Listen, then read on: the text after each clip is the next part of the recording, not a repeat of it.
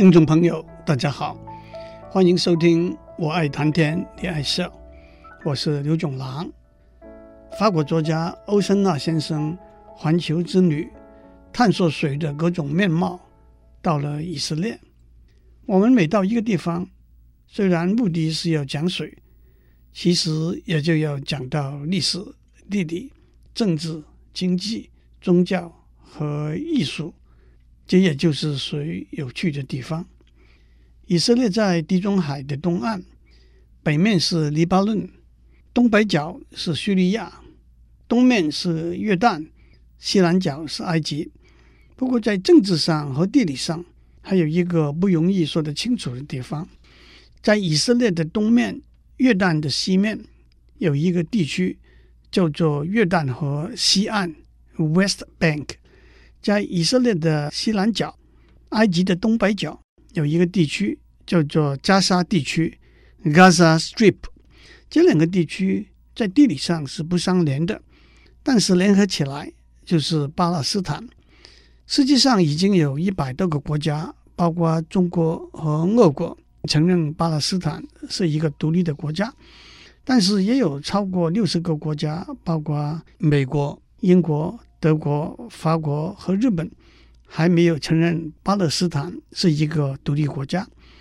二零一一年十一月，巴勒斯坦进入联合国，成为联合国一个成员的提案，在安理会里头被搁置下来，所以这个问题还是悬而未决。中东地区的水资源本来已经相当缺乏，民生和经济的因素之外。加上历史和政治上的恩怨情仇，水资源的共享和分配往往引起激烈的争论，甚至战争的危机。其实，水资源和石油资源的拥有和分配有许多相似的面向。中东有三个重要的河流系统，一个是尼罗河，尼罗河全长六千六百五十公里，在非洲由南上北流。经过十个国家，最后穿过苏丹和埃及，流入地中海。苏丹和埃及也是最依靠尼罗河水资源的国家。另外一个河流系统是在美索不达米亚平原的底格里斯河和幼发拉底河，这两条河的水资源主要由土耳其掌控。其实，土耳其和以色列的国际关系不错，由土耳其供应以色列用水。在技术上是可行的。第三个河流系统就是我们要多讲一点的约旦河。约旦河由北向南流，全长只有两百五十一公里。它的上游有来自黎巴嫩和来自叙利亚和以色列之间的山区的支流。从源头开始一百公里之后，约旦河流入一个在海平面下面。两百一十四公尺的大湖，虽然这是一个湖，就通常被称为加利利海。这是以色列境内最大的一个淡水湖。约旦河这一段可以说是以色列境内的河流，流过戈兰高原 （Golan Heights） 的西边。但是这中间又有一点复杂，因为戈兰高原是以色列在一九六七年的六日战争里头。从叙利亚手里夺过来的。多年以来，虽然双方进行有关戈兰高原和平的协商，可是始终没有最后的定案结果。约旦河从加利利海往南流，汇合从约旦注入的支流，流入一个在海平面下面四百二十三公尺的盐水湖，那就是死海。死海是没有出口的。约旦河这一段。是以色列和约旦的边界，以色列在河西，约旦在河东。但是这中间又有一点复杂，因为在约旦河西岸，以色列境内包括了我在上面讲过的巴勒斯坦的约旦河西岸那一个地区。以色列和巴勒斯坦之间错综复杂的政治关系，也直接影响到约旦河水资源的分配。讲完约旦河的地理环境之后，也让我稍微回顾一下历史。约旦河流域是从十三世纪兴起，跨越七个世纪的奥图曼帝国版图的一部分，特别是在奥图曼帝国版图中的奥图曼叙利亚，这就包括了今天的叙利亚、黎巴嫩、以色列、巴勒斯坦、约旦这些国家和土耳其和伊拉克的一部分。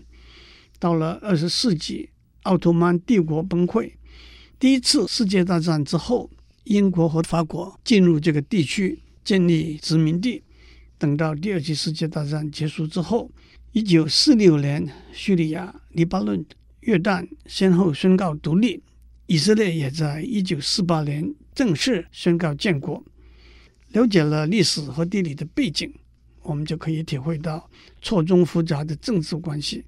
政治关系影响到水资源的分配，水资源的分配也引起了政治甚至军事上的冲突。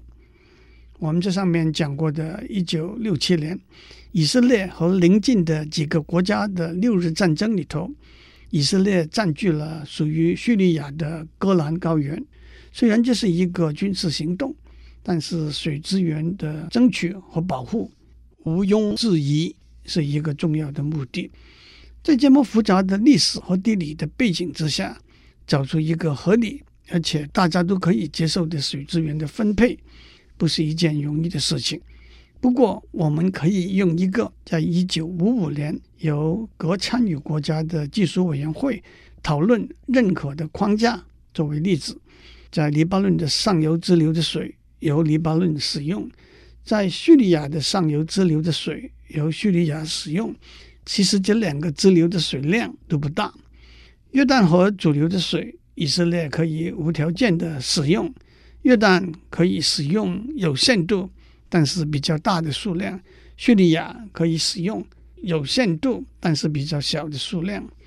由约旦流入约旦河的重要支流亚尔木克河，约旦可以无条件的使用；叙利亚可以使用有限度，但是比较大的数量。以色列可以使用有限度，但是比较小的数量。可是专家和外交官达成的协议，往往不能够被现实的政治和冲动的感情接受。何况即使有了协议，单方面独断独行的筑水坝、建制导水的渠道，违反协议的约束，也是没有办法制止的行为。接下来，让我们看看以色列在科技方面。有关水的研究的例子，以色列是个位在沙漠地带，有三分之一的地是沙漠的小国家。东边的约旦河是唯一的重要的淡水资源，西边是浩瀚的地中海，因此海水淡化是一个重要的研究课题。不过我们在访问新加坡的时候已经讨论过海水淡化的技术了，所以就不再在这里重复。藻类的养殖。是水产养殖的一个项目，而水产养殖是消耗水量最少的养殖业。首先，藻类的种类很多。总体来说，藻类是生长在水里的有机体 （organism）。我们不叫它做植物，因为它不像一般植物有根、叶、茎等不同的部分，扮演不同的功能。藻类是单细胞或者多细胞的有机体。从化石里头，考古学家发现，在三十亿年前，藻类已经在地球出现了。而到了大约五亿年前，藻类才演变成陆上的植物。跟许多植物一样，藻类有光合作用的功能，那就是利用太阳光的能量，把二氧化碳和水转变成氧气和糖或者其他有机化合物。因此，养殖藻类。需要的是阳光、二氧化碳和水。至于这里头的技术细节，包括水的温度必须调节在一个适当的范围之内，阳光的分量也必须调节，因为藻类只需要直射的阳光的分量的十分之一。藻类生长到三四寸的厚度的时候，阳光就透不过去了，所以必须定时搅拌养殖的水池里头的水。还有加入氮、硫或者钾作为养分，会帮助藻类的繁殖生长。不过，也让我指出，藻类的养殖不需要清洁的淡水，含有盐分或者其他杂质的水是可以使用的。藻类的一个最重要的用途就是作为生物燃料的来源。从藻类可以提炼出生物汽油、生物柴油、生物早晚等等，来代替石油、煤等化石燃料 （fossil fuels）。不过，目前一个尚待克服的现实的问题是，养殖和提炼的成本加起来还是比化石燃料的价格高。藻类可以作为食物，在台湾、日本，大家都很喜欢吃的海苔，和做果冻、大菜糕等甜本用的洋菜，都是常见的例子。藻类可以用来喂鱼，科学家正在研究从藻类里头抽出有抗老功能的维生素。有一种藻类可以被移植到水塘里头毒杀蚊子的幼虫，那是对抗疟疾一个突破的方法。藻类也可以作为肥料。的确，藻类的养殖是一个有光明远景的养殖行业。我们先休息一下，待会再回来。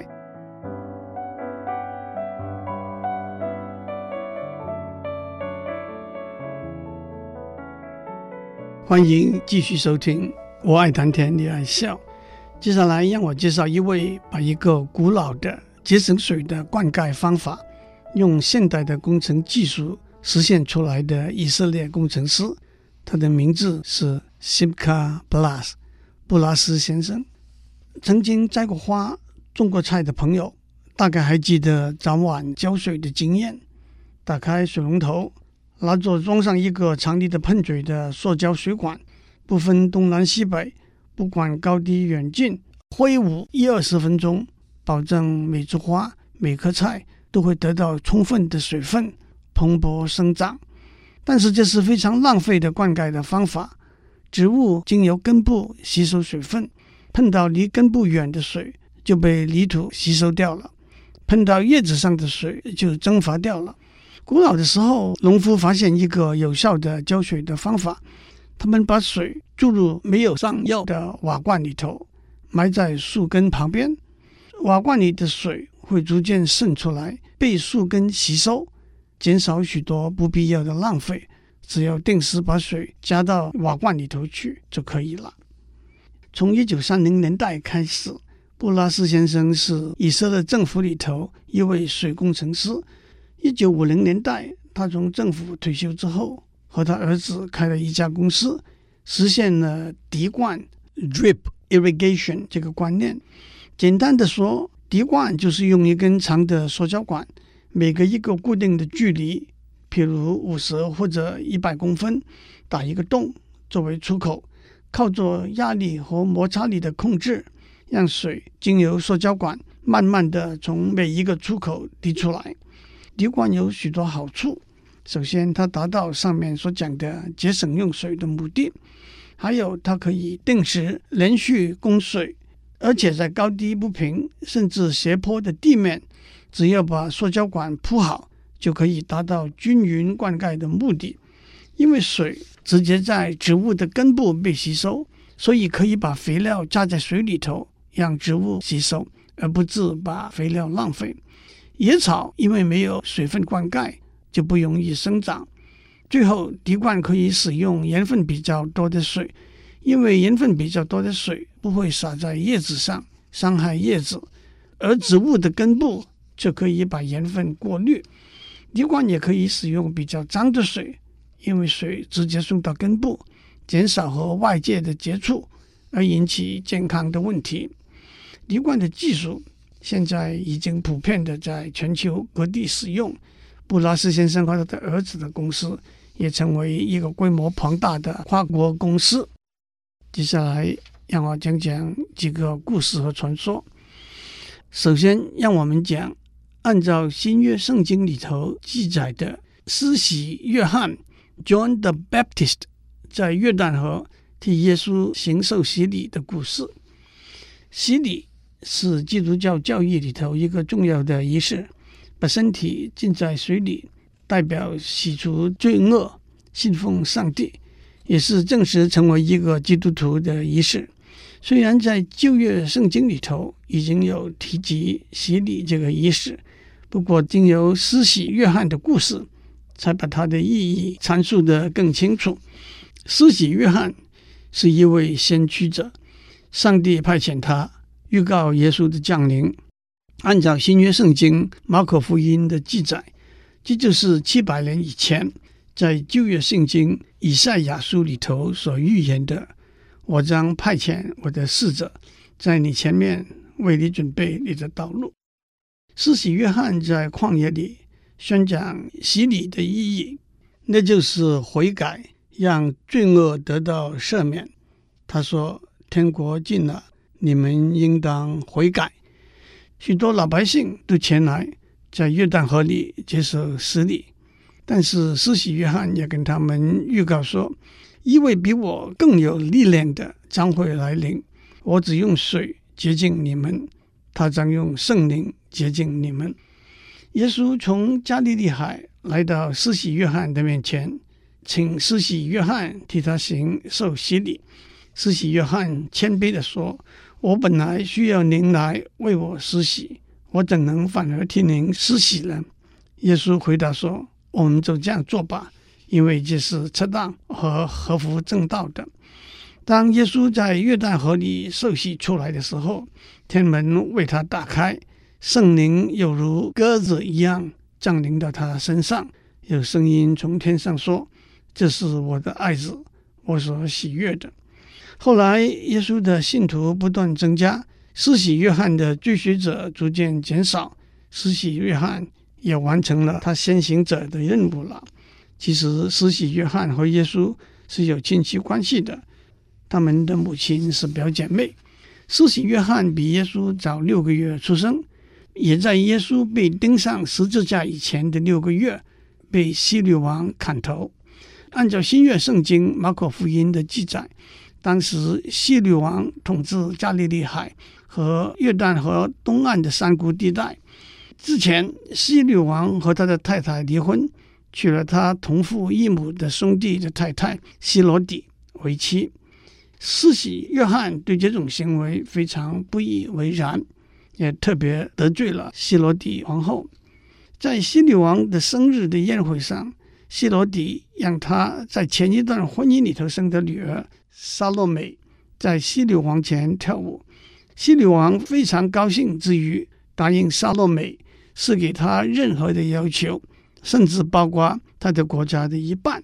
撒洛美听了他妈妈希罗底的话，要求施洗约翰的头。希律王虽然后悔他的食言，但是还是下令把施洗约翰的头砍了，放在盘子上呈上来。这个故事后来被王尔德。Oscar Wilde 写成剧本，又被史特劳斯 Richard Strauss 写成歌剧，名字就是《撒罗美》。歌剧中最有名的一段，就是撒罗美在希律王面前跳了一段七杀舞。约旦河从北往南流，流入死海。死海是一个在海平面底下四百二十三公尺的盐水湖，死海的水盐分高达百分之三十三点七。是海水盐分的八点六倍，因为死海的水的密度相当高，人的身体可以在死海里头浮起来。那么死海的水为什么是盐水呢？原因是死海的水没有出口，只有靠蒸发而消失，因此剩下来的就是河里带进来的盐。死海的水里头也含有很多其他金属杂质，因此也有治疗不同疾病的功效的说法。死海的水平面逐年下降，一个可能的解救方法是从红海抽水送到死海来，因为死海在海平面四百公尺以下，这个倾斜度让工程设计变得比较容易。如果真的把这个水道建造起来，那就成为苏伊士运河之外另外一个把地中海和红海连起来的通道了。最后，让我讲《创世纪》第十八和第十九章里头记载在死海附近索多玛和蛾摩拉这两个城的故事。上帝带着两个天使来到亚伯拉罕那里，告诉亚伯拉罕说：“索多玛和蛾摩拉这两个城里头的人犯了严重的罪行，我决定要把这两个城全部毁灭。”亚伯拉罕向上帝求情。因为他的侄儿罗德和他的家人住在索多玛城里头。最后，上帝接受亚伯拉罕的哀求，同意派了两位天使到索多玛城。如果他们能够在城里头找到十位正义的好人，上帝就愿意把这两个城里头的人全部宽恕了。这两位天使来到索多玛城，在亚伯拉罕的侄儿罗德家里过夜。可是全城的人来到罗德的家门外起哄闹事。两位天使告诉罗德，带着他的妻子和两个女儿逃离索多玛。上帝把硫磺和火从天上降到索多玛和罗摩拉，把这两个城都毁灭了。也许这就是留在死海附近的遗迹吧。让我也提一下，加利利海是耶稣传道、收门徒、行神迹等许多事情的地方。有兴趣的听众可以在圣经里头找出来。祝您有个平安的一天，我们下周再见。